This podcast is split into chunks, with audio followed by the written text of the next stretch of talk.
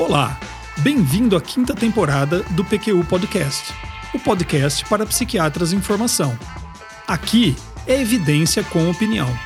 Eu sou Vinícius Guapo e é uma satisfação tê-lo como ouvinte. No final do ano passado, um ouvinte me deu uma dica de leitura. The Great Pretender era o título do livro. Sua autora, uma jornalista, a Susana Cahalan. Obrigado ao Bruno Raposo Barros. Eu levei o livro para minhas férias no norte do Paraná. E foi entre brincadeiras com as minhas filhas e sobrinhos, longas conversas com os meus pais e familiares e churrascos com os amigos que devorei o livro.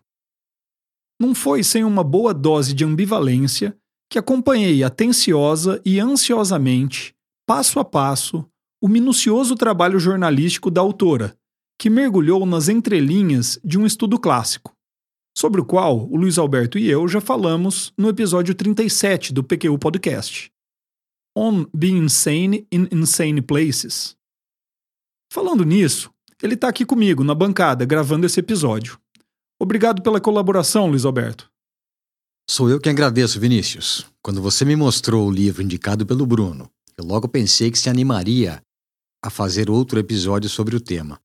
A propósito, eu recomendo a quem ainda não escutou o episódio 37 que aproveite para fazê-lo. Nesse episódio, nós descrevemos mais detalhadamente o trabalho desse autor, o David Rosenhan, e discutimos os problemas metodológicos dele, que não são poucos, e que nos incomodaram, pois praticamente invalidam as conclusões. Por outro lado, curiosamente, eles não pareciam incomodar tanto os profissionais de saúde mental à época. Mesmo nos dias de hoje, esse artigo é leitura obrigatória e acrítica em alguns cursos de psicologia. É, e eu diria que estávamos bem acompanhados nesse mal-estar. O maior incomodado, quem mais questionou e até desafiou o Rosenhan, foi nada mais nada menos que o Robert Spitzer. Mas, como o Luiz Alberto já disse, contamos essa história no episódio 37. Vá até lá e escute. O PQ Podcast é uma iniciativa independente. Aqui você tem conteúdo útil ao psiquiatra em formação, com total liberdade de pauta e gratuito. Escutar o PQ Podcast equivale a participar das conversas que o Luiz Alberto e eu temos regularmente. Os temas que desenvolvemos nos últimos 100 episódios são os que nos interessam ocupam nossa mente. E é estudando sobre eles que tentamos, dia a dia, ser psiquiatras melhores. Pensamos, por extrapolação, que você iria gostar deles. Mas voltando, o livro da Susana Cahalan começa com uma frase de impacto. A história que se segue é verdadeira, e também não é. Com essa frase de impacto, com esse título, The Great Pretender, com os já conhecidos questionamentos a respeito do estudo conduzidos pelo Rosenhan, esse negócio não vai acabar bem. Mas vamos lá, Vinícius. Quem é a autora e como ela se envolveu com esse assunto? A Susana Cahalan é jornalista. Trabalhou no tabloide New York Post e hoje em dia é escritora. Autora de um best-seller, Brain on Fire: My Month of Madness, traduzido para o português como Insana: Meu Mês de Loucura lançou no final de 2019 seu segundo livro, The Great Pretender. Agora, sobre como ela se envolveu com o tema, eu vou reproduzir um trecho de uma boa entrevista no programa Think, com a jornalista Chris Boyd. Este programa está disponível na íntegra no formato de podcast. E o link estará disponível em nosso site www.pqpodcast.com.br. Para facilitar para o ouvinte, fizemos uma tradução livre de trechos da entrevista. Então, quando perguntada pela entrevistadora sobre sua experiência como paciente psiquiátrica e o que a levou a investigar a história do pesquisador David Rosenhan e seu clássico estudo, ela respondeu isso aqui, olha. A história toda começou quando eu tinha 24 anos em um momento de incertezas em minha vida. Eu estava iniciando meu trabalho em um tabloide na cidade de Nova York, trabalhando para o New York Post, e de maneira inesperada comecei a ter sentimentos de depressão. Eu não me sentia mais como eu mesma. Comecei a ter dificuldades no trabalho, chegava atrasada, não tinha ideias para escrever, basicamente sentia-me consternada. Após algumas semanas assim, minha experiência começou a se intensificar.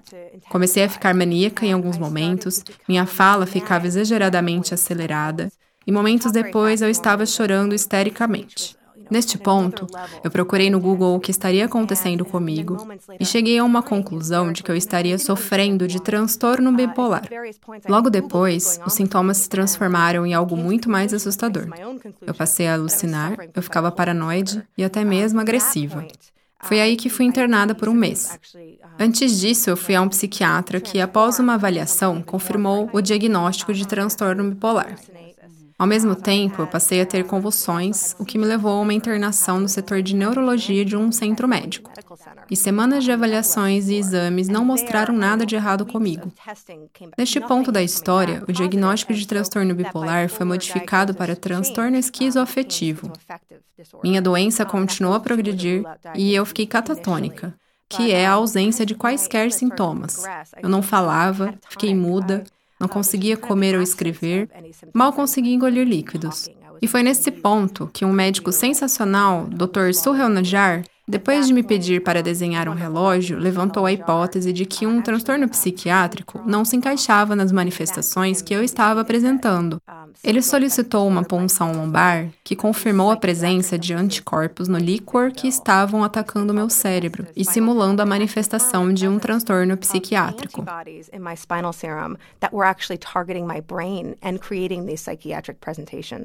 Interessante essa história dela. Mais ainda o fato de ela ter saído desta sem sequelas, apta a escrever dois livros. Você me disse que ela teve uma encefalite anti-NMDA, certo? É, foi isso mesmo. Puxa, que história, rapaz. Mas eu não vi a ligação dela com o estudo do Rosenhan. Eu perdi alguma coisa? Não, Luiz Alberto, acho que você tem razão. Nem mesmo lendo o livro pude estabelecer uma relação direta. O que a Susana conta é que, depois de seu primeiro livro, ela conversou e esteve com inúmeras outras pessoas passando por problemas parecidos, e também com muitos médicos psiquiatras e pesquisadores. De maneira especial, uma pergunta, feita pelo pai de um paciente diagnosticado com esquizofrenia, ficou na cabeça dela. Qual a diferença? Como posso saber se o que ocorre com meu filho é ou não a mesma coisa que ocorreu com você? Pois é, Nessa mesma época, ela foi apresentada ao artigo do David Rosenhan, que começava basicamente com a mesma pergunta do pai do paciente: Se sanidade e insanidade existem, como podemos reconhecê-las? Foi isso que a motivou. Ainda um pouco perdido aqui, mas agora entendi a motivação. Então, ela pretendia fazer uma pesquisa aprofundada sobre o estudo e sobre o pesquisador, não para questioná-lo, mas quase que como um tributo. Ah, eu acho que sim, viu, Luiz Alberto? Ok. Então ela foi em busca de uma melhor compreensão do estudo e o que foi que ela achou? Pois é. Para resumir, Luiz Alberto, ela encontrou evidências de que a maior parte do que lemos no artigo da Science de 1973, On Being Insane in Insane Places, seja uma grande fraude. A autora do livro teve acesso graças a colegas de trabalho do Rosenhan e também ao filho dele, a um extenso material escrito pelo próprio pesquisador. Seu diário, o rascunho de um livro sobre seu experimento, pelo qual ele até mesmo recebeu um adiantamento do pagamento, mas nunca entregou, seus prontuários médicos referente à sua internação como pseudopaciente, uma lista dos outros pseudopacientes, assim como anotações fragmentadas sobre eles. Ela buscou ativamente por pseudopacientes e hospitais onde os experimentos pudessem ter ocorrido. Ela entrevistou ex-alunos do Rosenhan, colegas e acadêmicos também especialistas no campo do conhecimento, tudo em busca de pistas. Ela até mesmo contratou um detetive particular na busca dos pseudopacientes. Apesar da extensa busca, ela teve acesso a apenas três pseudopacientes, que passaram pelo experimento. o próprio Rosenhan, já falecido, mas ela teve acesso ao material escrito por ele, Bill Underwood e Harry Landau, ambos estudantes de psicologia da Universidade de Stanford à época. Susana entrevistou os dois. Nossa, Vinícius. Já entendemos então que ela é persistente. Mas e aí? É, pois é. Com todo esse material em mãos, ela chegou às seguintes conclusões. Número 1. Um, Rosenhan falseou, ao menos parcialmente, tanto os relatos anedóticos quanto os dados sobre a sua própria internação. A Susana teve a possibilidade de comparar o artigo escrito pelo Rosenhan e seu prontuário médico, as anotações feitas pelo médico que o recepcionou na internação e as anotações durante sua permanência no hospital também. E viu que ele fugiu completamente do protocolo do estudo. E como é que era mesmo esse protocolo, Vinícius? Bom, a orientação era o que o, o pseudo-paciente chegar para a internação e dizer apenas ouvir uma voz que dizia vazio, oco e bum. E que, à exceção do sintoma alucinatório, nome e emprego, nenhuma outra modificação na história pessoal ou circunstâncias de vida do falso paciente fosse feita. Em seguida, uma vez admitido para a internação, o paciente deixava de simular a ocorrência de alucinações. Ok, está bem claro. E aí, o que aconteceu no caso do Rosenhan? O prontuário dele revela que ele disse ao psiquiatra que o admitiu na internação ter alucinações auditivas que incluíam ouvir sinais de rádio que sua mente interceptava e ouvir o pensamento de outras pessoas. E ainda que as alucinações eram tão intensas a ponto dele tentar colocar tampões nos ouvidos para não escutá-las. Dizia não conseguir mais trabalhar e ter considerado suicídio. Não é à toa que o médico internou. Caramba! Realmente. E do que eu escutei na entrevista da Carreilan, nem estava previsto ele usar os dados dessa internação feita em outros tempos nesse artigo que nós estamos discutindo. Não tem isso também? Isso mesmo. E tem mais. Número 2. O Rosenhan não havia dado treinamento adequado para os seus pseudopacientes, como fazia parecer no artigo. Número 3. Os dados referentes à internação de Harry Landau foram excluídos da versão final do artigo. A justificativa para isso aparece em uma nota de rodapé, em que o Rosenhan explica que o pseudopaciente havia dado mais informações falsas ao médico do que o protocolo permitia. E que, portanto, para preservar a correta metodologia do estudo, esses dados não seriam utilizados. Nobre e correto, não é? Por parte do pesquisador. Porém, a investigação feita pela Susana Carreilan mostra que não foi bem assim. Harry Landau não havia dado mais falsas informações do que o próprio Rosenhan em sua internação. E o mais importante, a experiência de Harry na internação havia sido positiva. Ele foi bem tratado, recebeu alta precocemente assim que mostrou melhora e estabilidade, encontrou no hospital um clima de tranquilidade e cooperação entre pacientes e equipe. E isso não se encaixava à narrativa do Rosenhan, que os psiquiatras não tinham ideia do que estavam fazendo aos pacientes e que os hospitais psiquiátricos deveriam todos serem fechados. Harry Landau publicou em 76 um artigo em um periódico de baixo impacto, Professional Psychology, intitulado On Being Insane in Insane Places, a Supplemental Report, em que descreve sua experiência de maneira bastante completa. Só que ninguém deu muita atenção a isso na época, não. Número 4.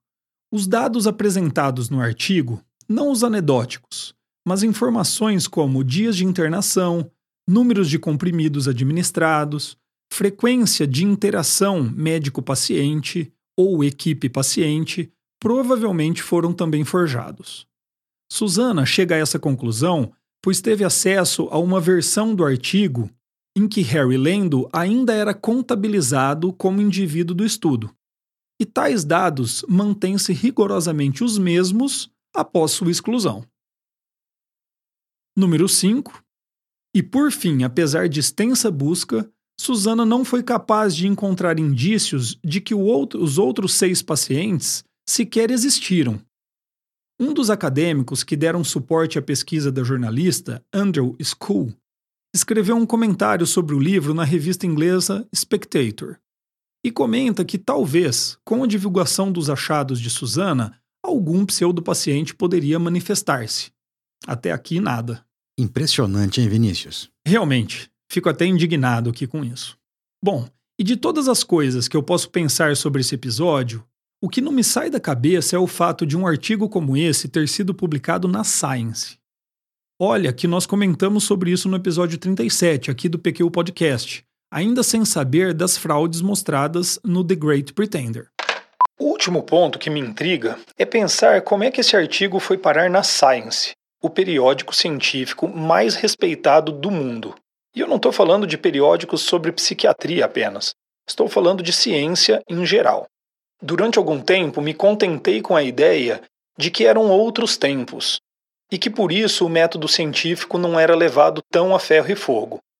Certamente essa ideia não sobrevive à leitura de qualquer periódico científico da época. Não mesmo. E aí? Em que conclusão chegou? Por que tamanha complacência com esse experimento? Política. Sob gritos de paz, luta pela liberdade, sexo, rock and roll, a ideia de que o diagnóstico psiquiátrico era uma ferramenta de opressão social prosperava e seduzia mesmo aqueles que acreditavam na ciência como o caminho para, o caminho para melhores práticas na medicina e na psiquiatria. E a Susana Carreira, Vinícius? Ela toca nesse ponto? Sim. Naquela mesma entrevista já citada ao programa Think, ela respondeu o seguinte a esse respeito. Não podemos subestimar o impacto que o periódico onde foi publicado o artigo teve sobre a repercussão do estudo, que isto deu ao artigo vida própria. Ele é ensinado até os dias de hoje em várias faculdades de psicologia. Eu busquei contato com a Science como jornalista e eles basicamente responderam que se trata de um sistema de revisão por pares, que é anônimo e infelizmente não poderiam dar maiores informações. Então, eu procurei a ajuda de um acadêmico para contatá-los em meu nome mas ele também não teve sucesso. Só que dessa vez com uma resposta diferente. A Science disse que não mantém estes arquivos por tanto tempo. No artigo que citei antes, da Spectator, Andrew School conta que foi ele quem ajudou Cahalan no contato com a Science. E escreve que considera, no mínimo, estranho que eles tenham dado diferentes explicações em momentos diferentes. É, mas eu realmente acho muito provável que esses arquivos não estejam mais disponíveis. Também não acho que a Science teria a obrigação de mantê-los por tanto tempo assim. Sim, concordo, Luiz Alberto, mas o silêncio da Science sobre o episódio como um todo incomoda. Até onde eu pude apurar, eles publicaram apenas uma resenha do livro no site do periódico e abordam o problema como se não tivesse nada a ver com eles nem mesmo citam na resenha onde que o On Being Insane in Insane Places foi publicado. É. Valeria, no mínimo, uma reflexão a respeito do processo de revisão. Será que os revisores solicitaram informações adicionais sobre os pseudopacientes? Tiveram acesso ao material bruto do estudo? Anotações dos próprios voluntários, por exemplo? Teria o Rosenhan forjado inclusive este tipo de material e, portanto, enganado também os revisores? É uma probabilidade, né? Ainda mais, Luiz Alberto, em um momento em que se discute muito o que tem se chamado de crise de replicabilidade, a inesperada dificuldade em se reproduzir resultados de estudos importantes, principalmente em medicina e nas ciências sociais. Uau! Aí você entrou num assunto que daria pano para manga. Mas realmente a Science levou adiante uma publicação que tinha ao menos dois problemas que hoje supomos estarem relacionados com a tal crise de replicabilidade e que seriam passíveis de detecção pelo editor-chefe e pelos revisores: a metodologia científica temerária e a frágil documentação dos resultados. O risco de um estudo com estas características conter vieses é simplesmente muito grande para ser tolerado. Fraude é uma consequência disso. Exatamente. A fraude encontrada pela Susana Cahalan não nos surpreende, essa é a verdade. Agora, já nos encaminhando para terminar o episódio, Luiz Alberto, eu diria que o The Great Pretender tem dois plot twists. O primeiro, quando uma jornalista, encantada com um estudo, descobre que ele é na verdade uma farsa. E o segundo, quando essa mesma jornalista resolve pegar leve com o autor da fraude. Como assim, Vinícius? Ó, oh, escuta esse trecho da entrevista da Susana Cahalan para Chris Boyd. And and I also believe, and this may sound kind of counterintuitive in some ways, but e eu acredito, e isto pode soar contraintuitivo de alguma forma, mas eu acredito que o estudo de David Rosenhan ainda tem legitimidade, ainda tem importância. Mesmo que não seja completamente verdadeiro, em parte pode ter sido seriamente fraudado, mas eu sinto que ele identificou problemas reais. Sua ideia de que os médicos veem a pessoa através da prisão que é sua doença mental, isso acontece hoje em dia. Isso aconteceu comigo. A ideia de que o diagnóstico psiquiátrico tem limitações, a ideia de que os asilos para doentes mentais sejam um capítulo horrível de nossa história, essas são todas verdades. Infelizmente, a periferia dessas verdades centrais não é verdadeira no estudo de Rosenhan.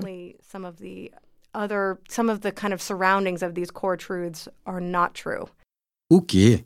Eu até concordo que ele tocou em pontos importantes, principalmente no que se refere aos asilos e aos modelos de assistência psiquiátrica prestada. Mas também não dá para dizer que as falhas com a verdade sejam apenas periféricas. É, eu também concordo que há pontos relevantes sobre assistência psiquiátrica e mesmo o modelo diagnóstico em psiquiatria que o Rosenhan aborda em seu artigo. O grande problema para mim foi ele querer dar um status de ciência para algo que não era científico. Para me ajudar a explicar isso, eu vou recorrer a um trecho da entrevista com o Greff, aqui no PQ Podcast, que me intrigou a princípio e eu diria que me esclareceu posteriormente. Porque aí que é importante do, da teoria. A teoria ela faz previsões que devem ser testáveis, senão ela não é uma teoria científica. Pode ser qualquer outra coisa, até mais importante, mas não é científica. Ele disse: ela pode ser qualquer outra coisa, até mais importante, mas não é científica. O que me intrigou a princípio foi ouvir de um cientista do porte do Greff que pode haver algo mais importante do que a ciência. A reflexão me fez entender que sim, existem formas de conhecimento que podem ser mais adequadas a responder determinadas questões do que o método científico. Mas o que não tem a menor graça é tentar usufruir do status de ciência sem ter produzido ciência.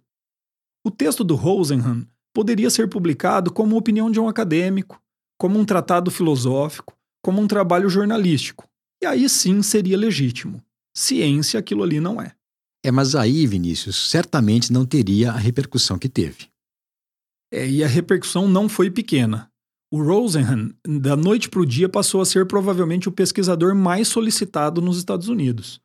Programas de rádio, entrevistas na TV, convocações para testemunhar contra avaliações periciais de psiquiatras, já que, segundo ele, os psiquiatras não sabiam nada do que estavam fazendo. E a repercussão chega aos dias de hoje, esse texto é considerado um dos mais importantes do deletério e perigoso movimento antipsiquiatria. É, eu não sei se eu diria que a autora do livro pegou leve com o Rosenhan. Afinal de contas, ela desmascarou a fraude, mas eu concordo que não podemos ser condescendentes. Fazendo aqui uma reflexão, Vinícius, eu diria que a partir dos poucos e limitados dados que temos certeza terem sido coletados pelo Rosenhan, ele perdeu a chance de mostrar de maneira mais honesta algo importante. Primeiro, havia um sério problema com o modelo de assistência psiquiátrica da época. Segundo, havia um problema com o diagnóstico psiquiátrico, mas que ele, Rosenhan, não tinha a menor ideia de como resolver. E terceiro, os dados coletados por Harry Lando mostravam que havia um modelo de assistência bom, que fazia bem para os pacientes que usava o diagnóstico para embasar o melhor tratamento, que respeitava os pacientes e suas particularidades, entre outras coisas. Esta foi a maior oportunidade perdida. A onda que veio após o One Be Insane in Insane Places, mas não exclusivamente por causa dele, foi de simplesmente fechar leitos psiquiátricos sem um plano eficiente para se instalar um modelo melhor. Harry Lando mostrou que havia ao menos um exemplo de modelo melhor. Perfeito, Luiz Alberto. Com essa reflexão, terminamos o episódio de hoje. Fiz questão de retomar a discussão sobre este artigo clássico, agora à luz de uma extensa investigação jornalística. Primeiro, por um gosto pessoal, para apontar que o PQ Podcast está antenado com temas muito relevantes para a psiquiatria e principalmente para alertar o jovem psiquiatra sobre o quão criterioso e cuidadoso ele precisa ser em seus estudos. Espero que tenham gostado. Eu gostei muito, Vinícius. Um abraço. Siga o PQ Podcast no Facebook e no Instagram. Confira em nosso site www.pqpodcast.com.br todos os episódios já publicados, com as respectivas referências e organizados por data, autor e sessão. O PQ Podcast agradece sua atenção.